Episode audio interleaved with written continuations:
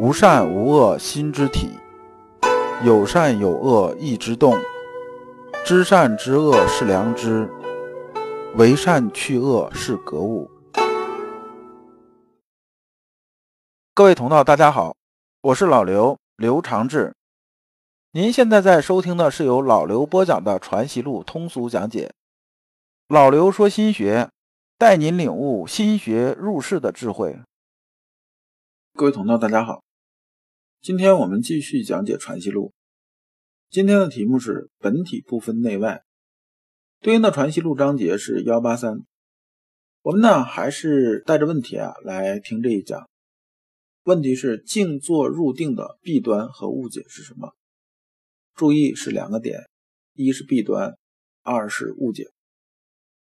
那么我们看《传习录》原文，又问：静坐用功，颇觉此心收敛，遇事又断了，旋起个念头去世上醒察，事过又寻旧功，还觉有内外打不成一片。这一部分呢，涉及到实修的东西。如果啊你实修过，你听这一段的时候，基本上是一点问题都没有。如果啊你没有实修过，你听的时候啊，可能就会有一些听的有点难度。就是说呢，这种事情就像是什么呢？就像这事儿你真干过，别人一说啊，你马上就有同感；你没干过呢，你只是听别人说，那么别人说的时候啊，你感觉是没有这么大的。那么这一段呢，先生啊解释是说呢，此格物之说未透，心何尝有内外？你讲这些东西，讲这些东西呢，我呢就不挨字去念了。我把这一段呢用白话讲一下，这里边有这么几个意思要说一下。一是入定功夫，入定啊，咱们上一节讲了，就是入定啊，不是没有念头，不是定于不闻不见。不闻不见的意思是说呢，不是说我一入定往这一坐，就把五感六识全封掉了，这个世界上什么也没有，连我也没有了，那这就是五感六识全不在，不闻不见，这不是入定的功夫。那么定是定在哪儿呢？定在心体圆满充盈、光明磊落，定于观其自在，无人为之造作。套用这么一句成语叫什么呢？叫天人合一。这种状态，就说呢，我心体里边流动啊，心体里边这种流动、这种充盈，表现出这精气神这些东西呢，就是一股气啊，在我身体里面流动、流动。那么这个它的流动是符合什么呢？符合天道的，符合天道。就说呢。天让我们人该是个什么样子？那呢？我现在这种状态是和他严丝合缝，一点点瑕疵都没有的。那么这个才是真正的入定功夫。入定功夫有点像什么呢？有点像啊，我们同频的这种概念。可能不学工科的人对同频这个，可能我这么说你也听不大明白。呃，就这么说吧，就是以前呢，我们没有电视之前，大家都知道有收音机这东西。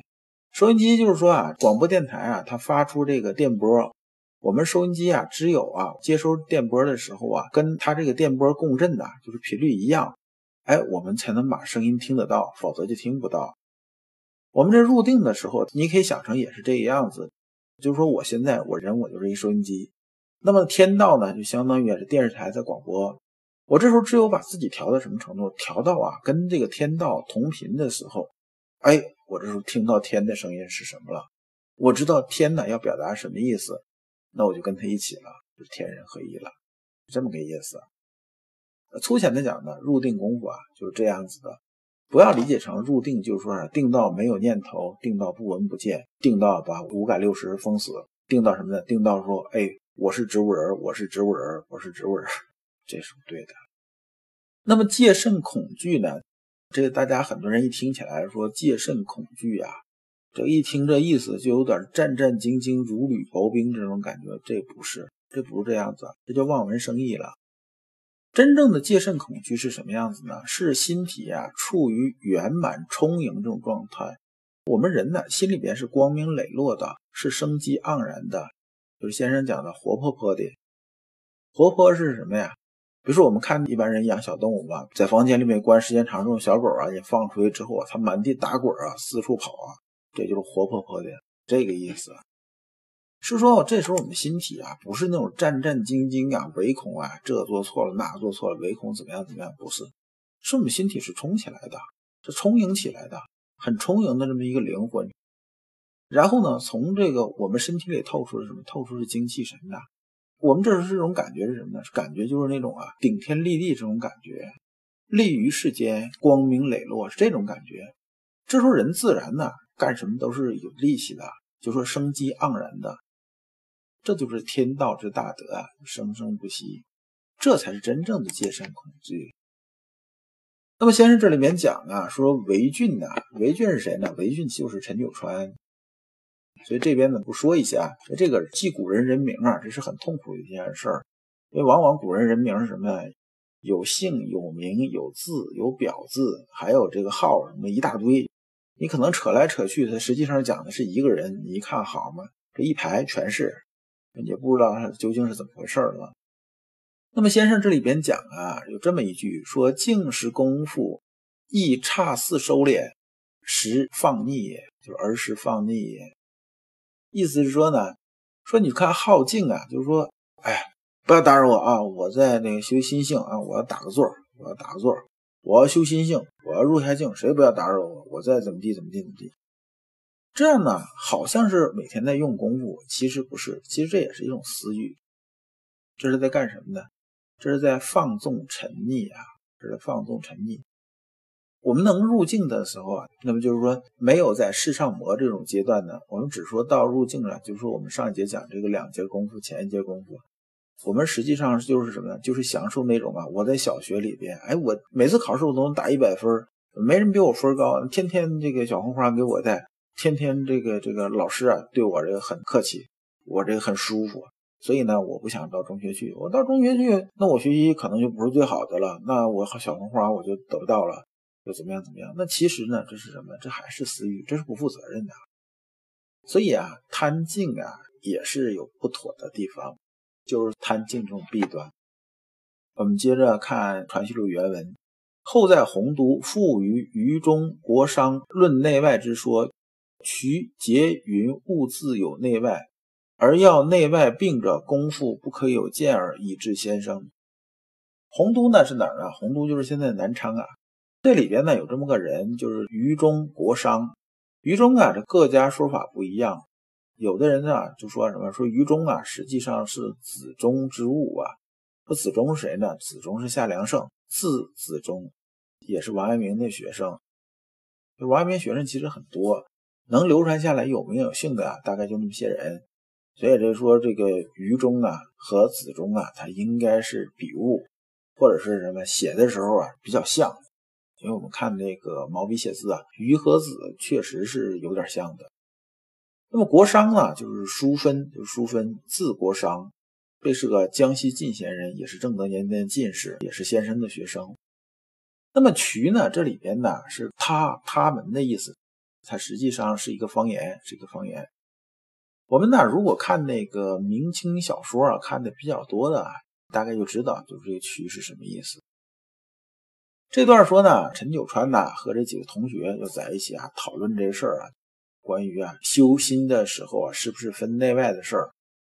大家都说好像还是分内外，你怎么能不分内外呢？既然分内外啊，说功夫不可有间断，这事情呢这个就没法理解了。那内外你总有个切换吧？切换你能做到完全无缝切换吗？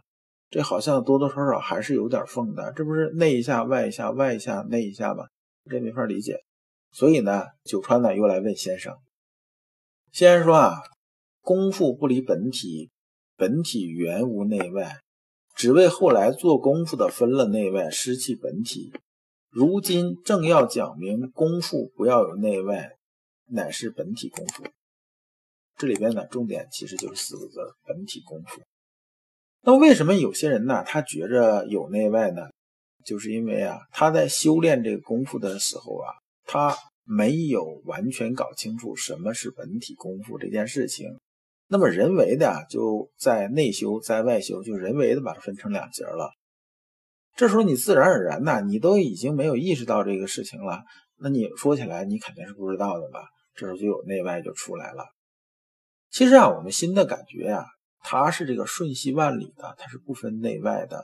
孔子说啊，叫出入无时，莫知其详。除了说这个心的不确定性啊，还有叫什么呢？就是讲出入无时，它基本上是没有太多啊这个时间、这个空间，就是莫知其乡嘛。时间、空间中间那种啊，必须啊要用逻辑去达到，不是这个意思啊。那么打个比方啊，比如说你感受一下你的手脚，那你说你感觉到你的脚，是你外边感觉到你的脚呢，还是你里边感觉那个脚呢？就说你的脚存在呢，究竟是你心感觉到有脚存在的，脚才存在呢，还是说呢你脚自己啊就给你啊这个身体一个信号，说脚说我存在呢？那么是外部来的呢？我们发现这些事情其实是分不开的，所以我们的心呢，就说我们这个本体这样，他就知道什么呢？他就知道手脚这个事情，他能感觉，感觉的时候他是不分内外的。而我们呢讲呢一以贯之呢，就是说什么呢？就是说所有问题呀，不是内外的问题，都是良知的问题。良知所达，无问内外。我们良知啊，里边有我们充盈出来、溢出来、映射到什么呢？映射到你整个的意识世界里边，都是良知所无所不在的。那么这时候还分什么内外啊？它是没有内外的。这段呢稍微有点抽象。如果你已经开始入静打坐，开始触摸心之本体啊，就触摸到心体，你可能这段听着一点难度没有。如果呢，你这件事情还没做，你听着可能多多少少是有点糊涂的，但是呢，不要紧，慢慢来。